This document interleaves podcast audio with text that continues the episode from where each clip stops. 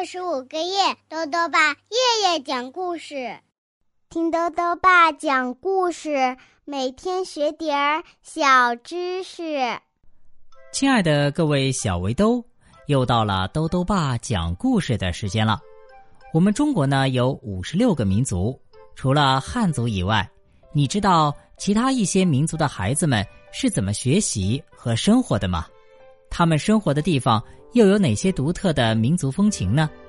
今天呢，豆豆爸继续讲《我是中国的孩子》系列丛书。今天要讲的故事是抢花炮，是一个侗族小朋友的故事，由李云中、梁廷旺主编，湖北少年儿童出版社出版。抢花炮。我是在城市里出生长大的侗族孩子，没有见过抢花炮。爸爸说，抢花炮和橄榄球比赛一样激烈呢。我真想亲眼看看抢花炮。这次，爸爸带我到广西三江侗乡来看亲戚，正逢抢花炮的节日，我高兴极了。节日早晨，我和爸爸随着亲友。赶往抢花炮的地点，这是一块山间小平原，群山环抱，绿树成荫，绿茵茵的草地上已聚满了四乡八寨的乡亲，花衣花裙，彩绸红旗，欢声笑语，热闹非凡。看，那就是花炮。爸爸指给我看，指挥台上的炮棚里，接着鲜红绸花的花炮。像怒放的牡丹，炮筒已在场地中央放好，围观的人向后退去，只留下即将参加角逐的抢炮队。抢炮队员是一色的精壮小伙子，每村一队，每队二十人，穿着标志本村的彩服。他们环列在铁炮周围，摩拳擦掌，跃跃欲试。忽然。在抢炮队中，我看见了穿着黄彩服的阿勇哥。阿勇哥是我的堂兄，这次回到家乡，他待我可好了。我刚要和阿勇哥打招呼，喇叭就响了。山谷里顿时安静下来。主持人走到炮棚前，很郑重的取下头炮，放到炮筒上，点燃药碾。全场人。都瞪大了眼睛，轰！一团白烟升起，还没等人们看清楚，飞溅着火星的花炮已经出现在空中。人们仰起头，只见它画出一条美丽的弧线后，就飘飘忽忽的下落了。抢炮队员们顿时像脱缰的野马似的呼啸着狂奔起来，全场沸腾了。我寻找着阿勇哥，几个黄衣队员在阻挡蓝衣队员，掩护一个黄衣队员冲向花炮。啊，他就是阿勇哥！我挥着拳，跺着脚，喊起了加油。阿勇哥抓住花炮了。这时，蓝衣队员却冲破阻拦，像饿虎扑食般的冲向了阿勇哥。两人扭倒在地，黄衣队员忙扑上来救援。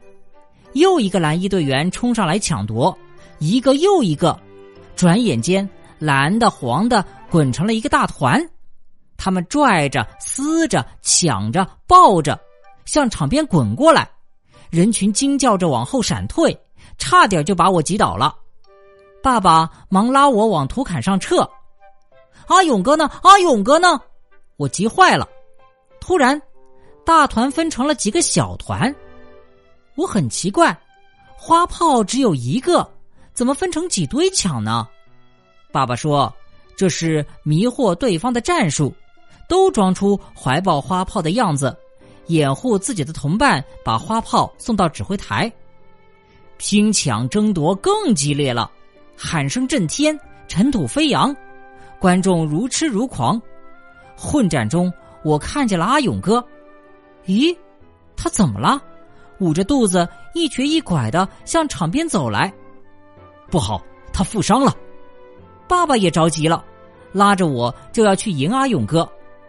谁知阿勇哥却突然起步，箭一般的冲向指挥台。对手们还没醒悟过来，他已经把花炮送到了主持人手里。